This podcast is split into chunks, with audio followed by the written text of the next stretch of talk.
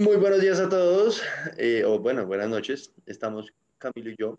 Eh, vamos, digamos, esto es una versión un poco express de podcast. Queríamos eh, hacer una pequeña conversación de nuestras opiniones de, sobre la serie de Mandalorian de Netflix, que, de Netflix, de Disney, de Disney Plus, que en últimas viene siendo como la, el que, está, el que está cargando la batuta, la serie que está cargando la batuta para vincularse a Disney Plus por el momento. Ya están, este año vienen otras series, eh, sobre todo de, de, la parte de Marvel. Eh, pero el que comenzó todo esto, el que realmente lanzó la plataforma fue Mandalorian. Eh, y ya van dos temporadas, entonces queríamos como hacer un, una conversación sobre, sobre ese tema.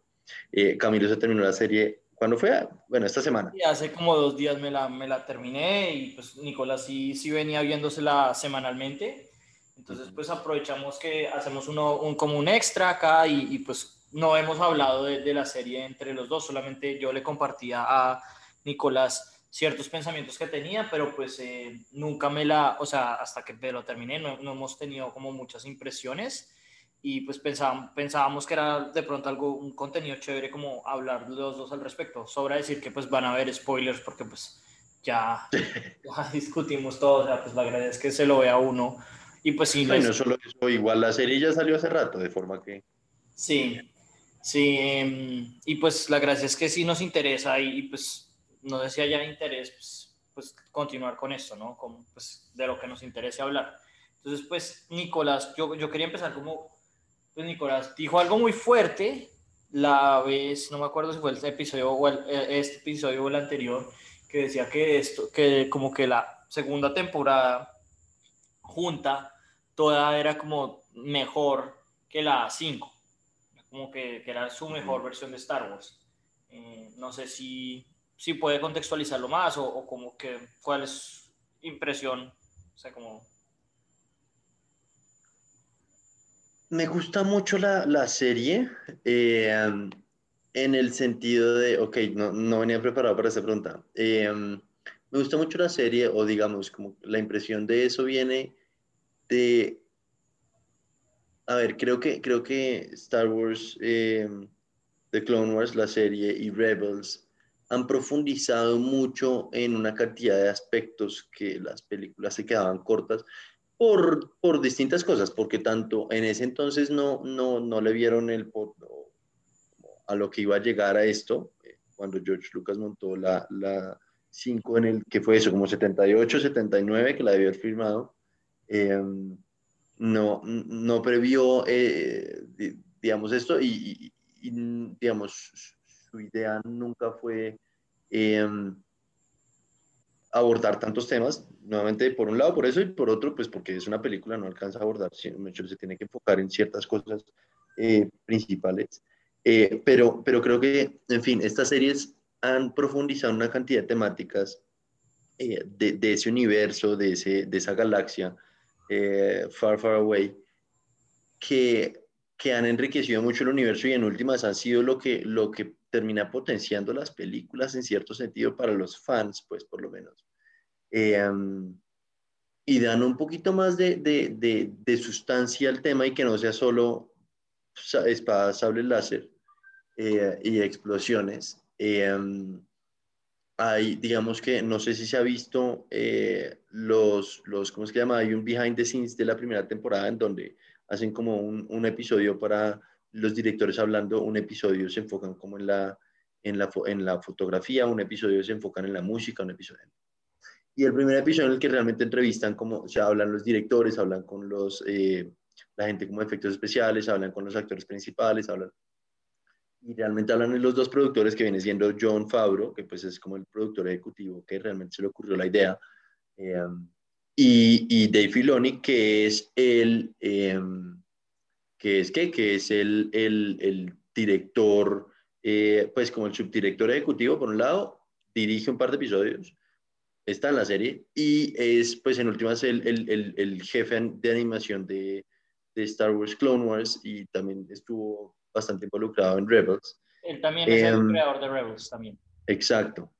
Um, y, y, y, bueno, de hecho, fue la persona que, que George Lucas escogió para sacar de Clone Wars, la serie animada, cuando, cuando comenzó eso, ¿no? Eh, eh, en fin, yo creo que esta, esta serie viene siendo como, como fue Endgame para las 20 películas de, de que eh, viene siendo, o sea, viene siendo en cierto sentido Endgame para las 20 películas de, de Marvel, en el sentido como que fue, para mí es el gran como la gran consolidación de lo que es Star Wars y hay un episodio en, en, en ese behind the scenes y, ahorita le cuento un poco de eso, eh, de cómo Dave Filoni ve Star Wars y cómo, qué es, cuál es realmente el mensaje detrás de Star Wars. Eh, pero si, si me devuelvo un segundo, eh, digamos, ese es, ese es como uno de los puntos, o sea, se parece mucho a Star Wars en cuanto a que es un gran cierre para Star Wars, mucho mejor de lo que fue la película 9, definitivamente qué fiasco de película. Eh, pero, pero, y por otro lado, eh, se parece mucho a, digamos, la asemejo con, con Infinity War, que es previo a Endgame, en, en, en cuanto a que se enfocan en una cantidad de, de pequeñas eh, influencias de Star Wars y de pequeñas, no sé muy bien cómo decirlo, de, de pequeños detalles que realmente hacen Star Wars como esa parte fan, fantástica y que, y que genera eh, curiosidad, intriga. Eh, no sé, hay, hay, un episodio en el que, en el que o bueno, en, en, en la, la, neverita o esa cosita blanquita en la que guardan los metales en la primera temporada, los primeros episodios, es una cosa que está en las películas 5. En, en la película 5, sí, en Cloud City en la película 5 eh, un tipo sale corriendo con una neverita de esas y estos tipos hicieron como un gran hecho respecto a esa neverita. Realmente eso es una cosa muy para los fans, muy fans, entender el cuento de la neverita. Pero, pero, y, y, y el punto acá, digamos, mi punto no es la neverita en sí, porque eso es un fanservice puro y duro, y de hecho bien hecho, mal, mal hecho, pues ya podemos discutir.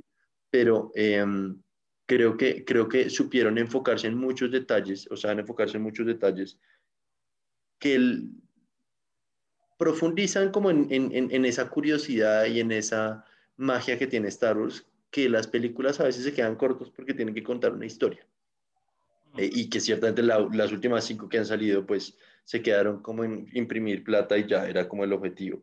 Eh, mientras que estas otras creo que, creo que tienen un poco más de, de visión y de entender que, que, que, lo que importa es, es que la historia esté bien montada, es que es como traer ese, ese feeling a la audiencia, no solo a los fans, sino a la audiencia. Entonces, como que por eso para mí es, es una gran, es un gran cierre a todo Star Wars. O sea, si Star Wars me dijeran que no van a sacar nada más y nos quedamos con Mandalorian hasta la temporada 2, yo diría que, que fue una buena, un buen cierre a ese episodio de mi vida. Es como, como lo veo, pues.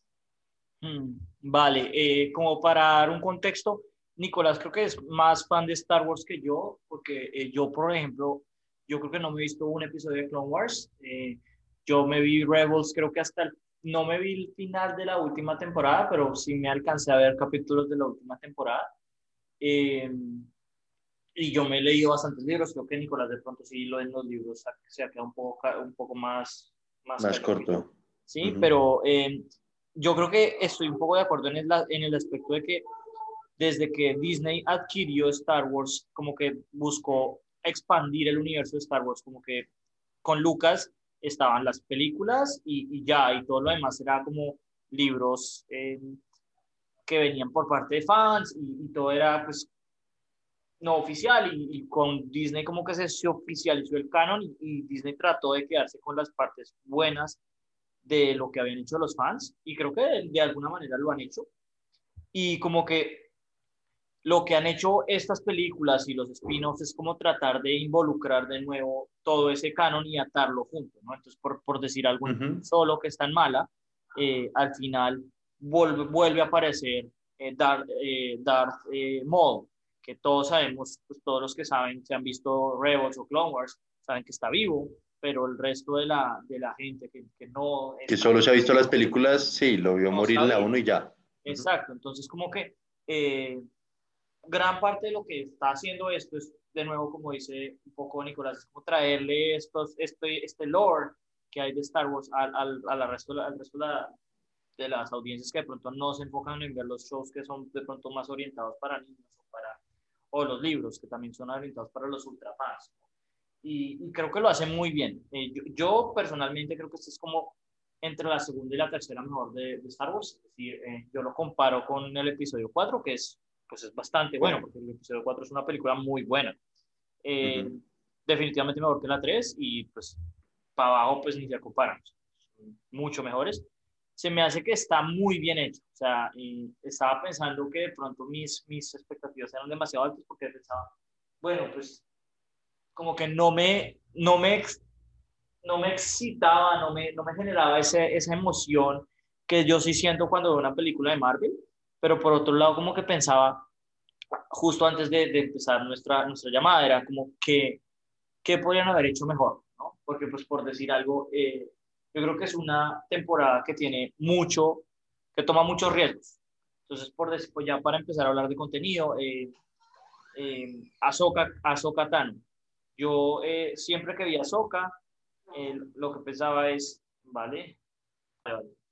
Eh, bueno, cuando, cuando estaba viendo con Ahsoka, pues lo que yo pensaba era como, ok, y, y esta, este personaje es muy bonito animado, pero que, o sea, no, no me cuadra cómo lo van a introducir en una, en una película live action, como que no cuadraba muy bien y la introducción de, de Rosario Dawson en el, en el, personaje está muy bien jalada en mm. este caso, ¿no?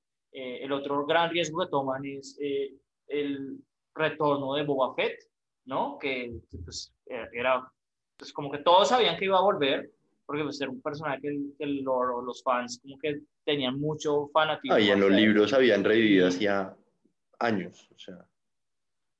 Sí, no, no, sé, porque yo, yo, o sea, yo, yo, no me, yo no me he leído ningún libro donde, donde lo resucita, ¿no? bueno, sí, en los cómics. Ahora, yo tampoco me los he leído, solo he visto como portadas o fotos del cómic en donde está Boba Fett eh, saliendo, ¿saben? Pero bueno, sí. siga. Sí, sí. Entonces tomaron, para mí fue, como un riesgo y como que gran parte de lo que tenía que hacer esta serie y que lo logró es no solamente tener una buena serie, que podemos después ya discutir más como los episodios, sino que tenía que introducir las nuevas eh, series de Star Wars, ¿no? Entonces, por decir algo, Iron Man 2, Iron Man 2 todos sabemos que es una película muy mala, es como de las peores de Marvel, pero hace un trabajo, pues casi que por eso es que es mala, porque se dedica a introducir, a expandir el universo de Marvel a costa de tener una buena historia, ¿no? Entonces, e, esto en cambio tiene una buena historia y introduce a Ahsoka, introduce el of Boba Fett, entonces introduce un pocotón de, de nuevas series, de nuevo contenido que Disney va a tener, eh, que va a salir en Disney Plus y lo logra bien, eh, a pesar de que, pues, digamos que la historia principal sí es un poco lenta, precisamente porque tiene que introducir estos nuevos personajes estas cosas, pero se me hace que dentro de todo la serie es muy buena y logra su cometido de no solamente eh, hablar o, hablar, tocar Star Wars, sino de expandir el universo de Star Wars.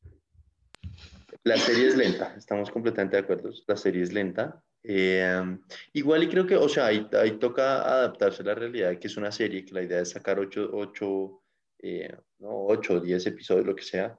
Entonces, pues tienen que, tienen que inventarse side quests que, que hacen que los primeros episodios, sobre todo, sea lento, se sienta que no progresa la historia mucho, como pasa en todas las series. O sea, piense en Superman, piense en Flash, piense en, en, en todas las series, pues, o sea, Stranger Things.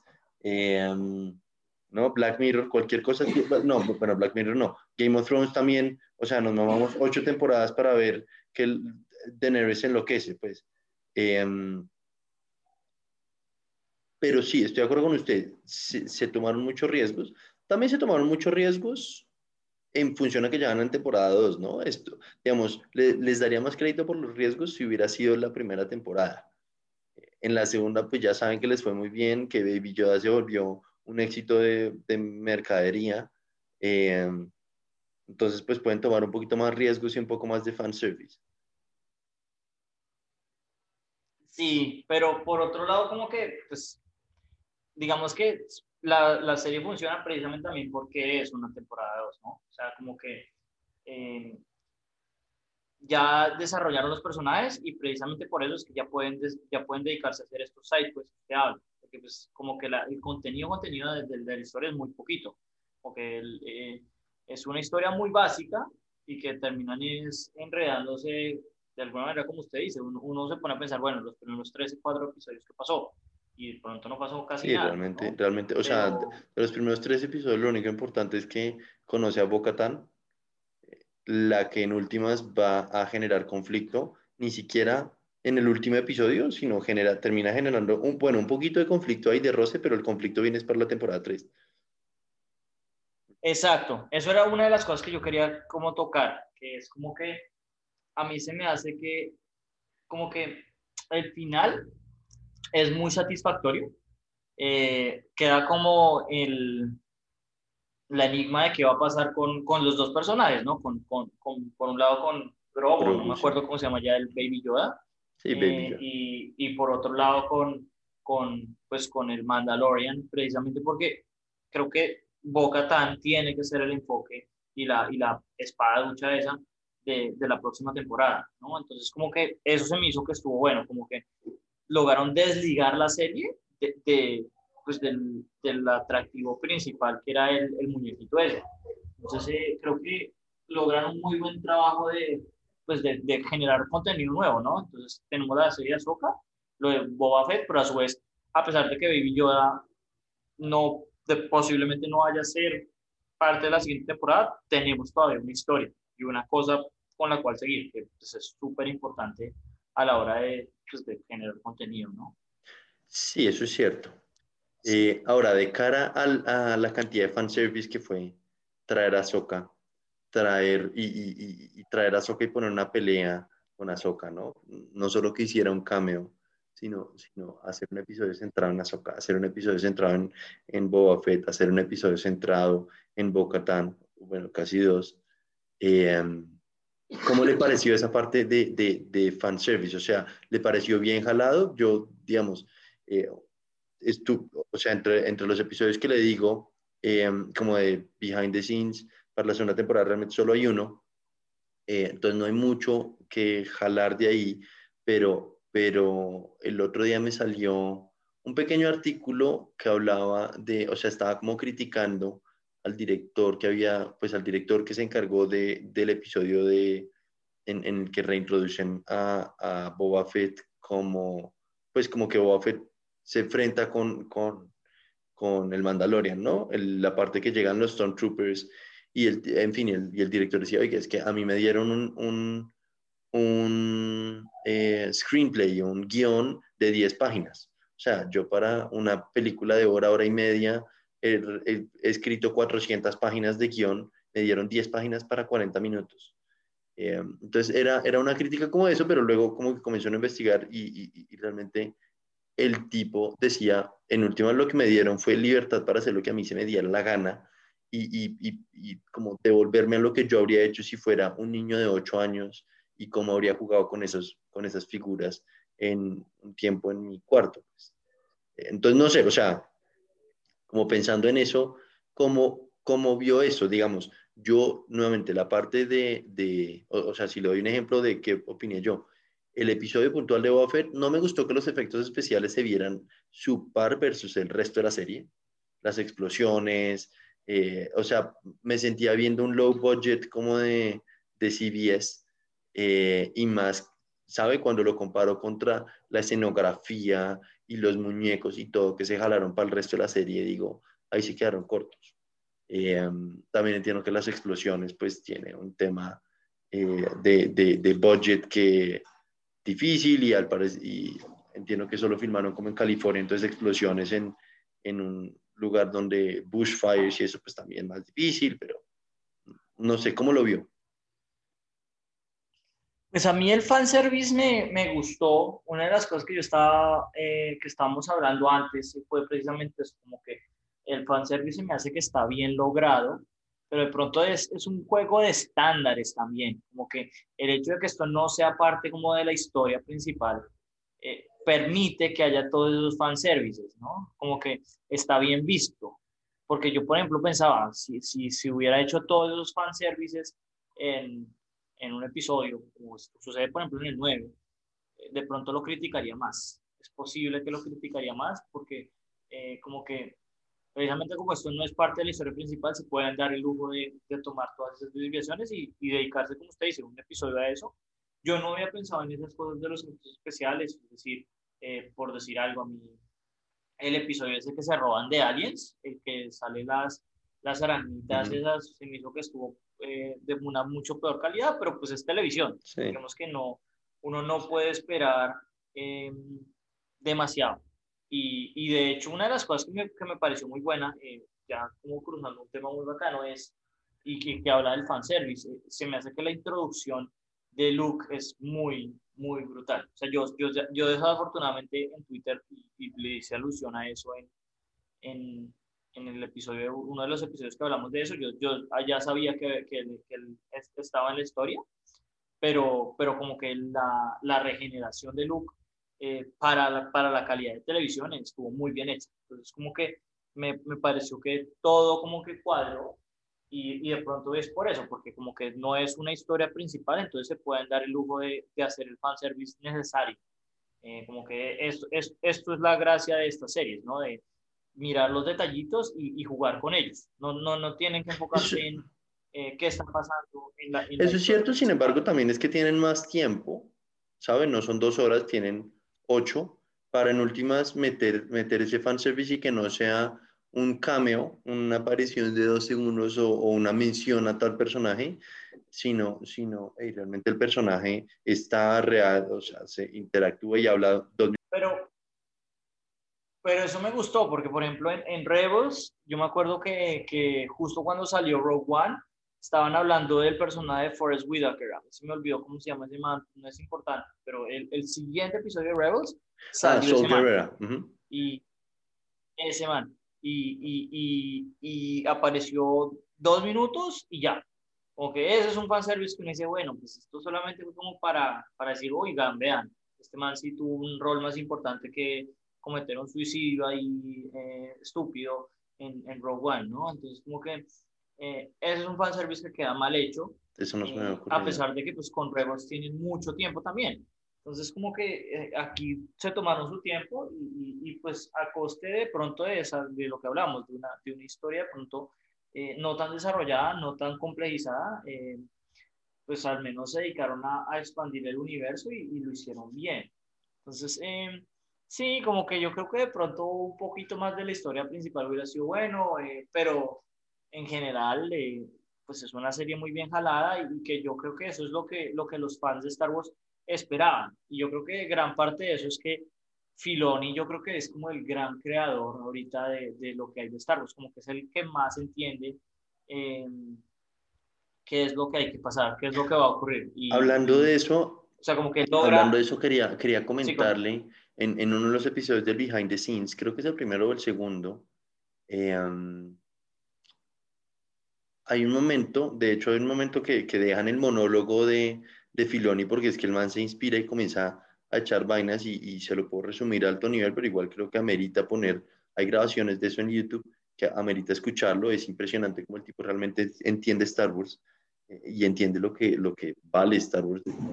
El tipo dice eh, algo así como, como que para él eh, la, The Phantom Menace realmente lo importante de la película y, y, o sea, la película se iba a llamar en algún momento alcanzaron, como que George dice, en algún momento yo alcancé a pensar en llamar eh, la película The, The Duel of the Fates y luego me di cuenta que era como demasiado obvio o como demasiado forzado, entonces dejé Duel of the Fates para realmente la parte importante de la película, que es eh, la pelea con Darth Maul.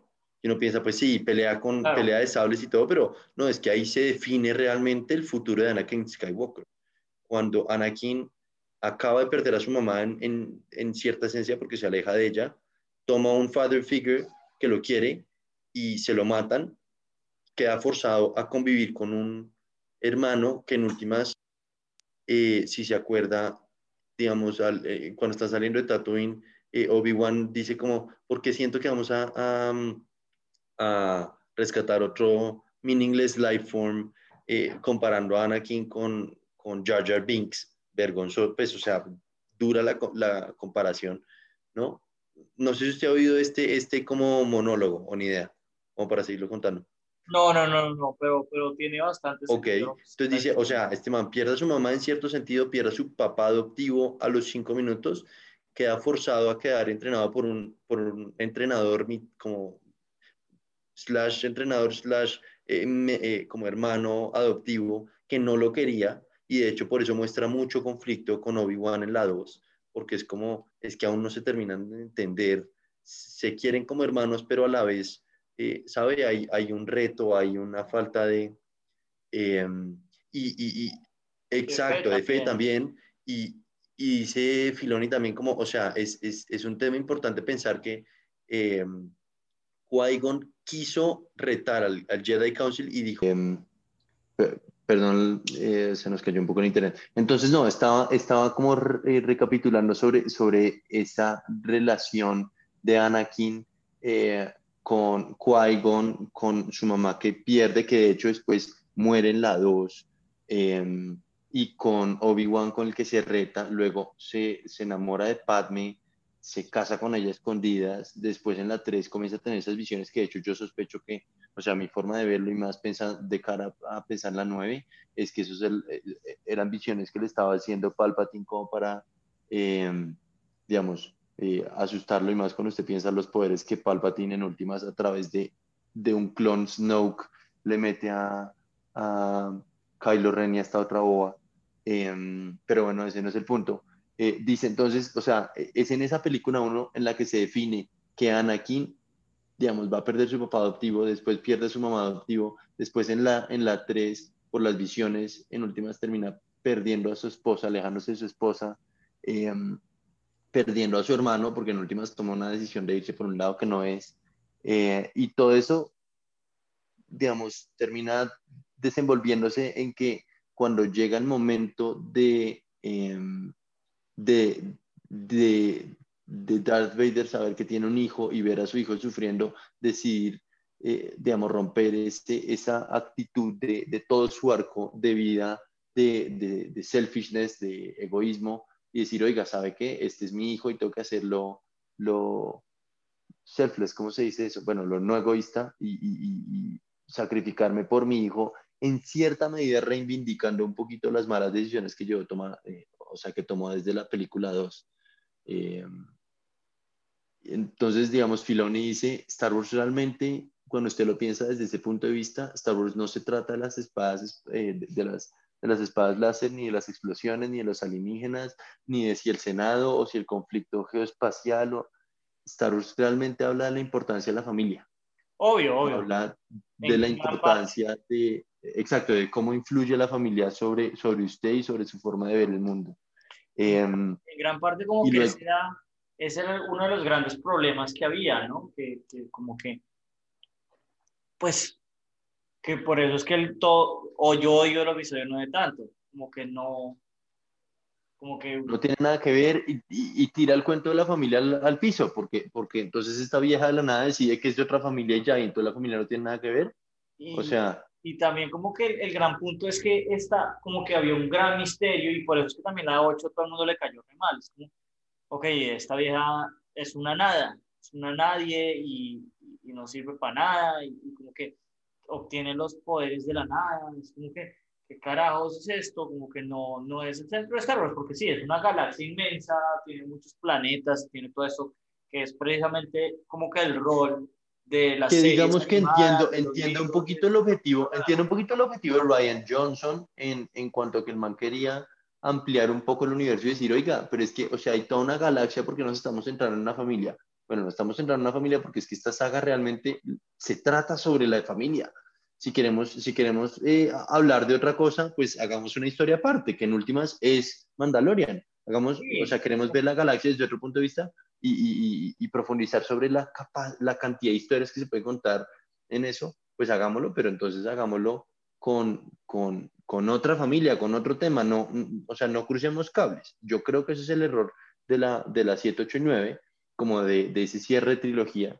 Y, y, por eso digo que para mí esta es, es, muy buena porque siento que adopta eso. Fíjese que al comienzo es un Lone Wolf and the Cub, eh, como una historia de Lone Wolf and, and the Cub, y termina eh, sintiendo tanto, tanto amor y tanto aprecio por, por el niño que más o menos el tipo llora y se quita el casco, que es como el gran acto reivindicatorio de, de Mandalorian. Entonces, por eso yo siento que es una gran temporada que supo leer ese principio de Star Wars básico. Sí, digamos que como, de nuevo, estoy, yo creo que el, punto mío es sí es muy buena, y, y, pero siempre digo el pero, que es pues que como que eh, tiene la ventaja, y eso es lo que estamos hablando para concluir ya, que, es que no es un episodio, ¿no? Y precisamente como estábamos, yo lo estaba diciendo y usted lo acaba de decir, eh, como que en, en definitiva el, pues las primeras seis, y como decimos, ahí fue donde falló el 7 y 8 y 9, eso en general es la historia de una persona, es Anakin. Es una historia, todo un arco completo de Anakin, y por eso es que, a pesar de que la 1 y 2 y 3 sean malas películas, uno todavía les da el valor de que logran atar la historia muy bien. Eh, pero eh, como que el resto de la galaxia es precisamente esto, esto, el Mandalorian, los libros, las series animadas, los cómics, lo que tiene el objetivo de, o sea, el objetivo de estas cosas es precisamente explorar todo eso, que todo, que, pues que los fans de verdad de Star Wars que quieren meterse en Star Wars se puedan meter jugando el, el, juego de Knights of the Old Republic o, o, leyendo los libros, como uno quiera gozarse de Star Wars, pero como que la cosa más básica es eh, pues los episodios y ahí sí tiene que, como que hay unas, es una camisa de fuerza mucho más fuerte. Entonces como que se me hace que sí. Estamos de acuerdo, tenían más libertad, tenían más libertad de historia por, por tiempo, por eh, capacidades de tecnología, mucho más fácil. En fin, no, no tenemos que entrar en eso ahorita, eh, lo podemos hablar si quiere en otro momento, pero pero sí, estoy de acuerdo con usted en cuanto a que, o sea, es, es, eh, estamos comparándolo contra estándares bastante distintos y es, es, como hablar de peras y manzanas. Sí, no obstante, es muy buena. Yo le, yo le daría como un, un sí, quizás un 4 de 5. O sea, hay, hay, mejores series, pero si uno es fan de Star Wars, creo que eh, lo hemos hablado de, de, de muchas maneras. Es, es, es, es lo único bueno que ha sacado Disney. Lo único bueno que ha sacado Disney y, pues no solamente es bueno, sino que es muy bueno. No, y no solo eso, o sea, si usted realmente le gusta Star Wars, así sea un poquito, yo creo que se lo debería ver. O sea, no, mm, mm, Es, es, un más para mí, no es, ¿saben? No es, no es como verse solo, que realmente si se la quiere ver, véasela y si no, ah, no aporta nada, no construye nada, nada. Esta realmente siento yo que construye, que aporta, que, que, y, e independiente de lo que tenga que ver con el, con el resto del canon, es una buena historia. Aunque simple y tonta y, básica, pero es una buena historia. Y es una historia de un tipo que, un solita, un, el llanero solitario que se enamora del el cachorrito, porque pues, le coge cariño en últimas. Y, y, coge ese como papel de, de, papá. Sí, pero bueno, eso fue todo. Eh, pues esperemos a ver, ya estamos viéndonos WandaVision, creo que va a ser el siguiente. Todavía, eh, Vamos a Después hablamos. Vamos a ver, usted va, usted va, creo que en el capítulo 1, yo ya voy en el 3 y el 3 comenzó a ponerse interesante, pero el 1 y el 2 realmente son demasiado ladrillos. Yo creo que de propósito, para ponerlo a uno incómodo. Eh, pero, pero bueno, lo, creo que lo comentaremos en, la, en el siguiente episodio que hagamos de esto. Cuando sí, cuando sea, porque pues sacan un episodio por semana, yo ya voy en el 2, mañana me, veo, me veo el 3. Y bueno, pues esto será, pues cuando, cuando, cuando nosotros se nos dé las ganas ojalá pueda invitar a nuestro amigo Oscar, que también se me haría que, le interesaría hablar de esto. Sería chévere ver si, si él se pega. Pero bueno, de una. Esto fue todo. Eh, gracias por, por sintonizarnos. Bueno, chao, chao entonces.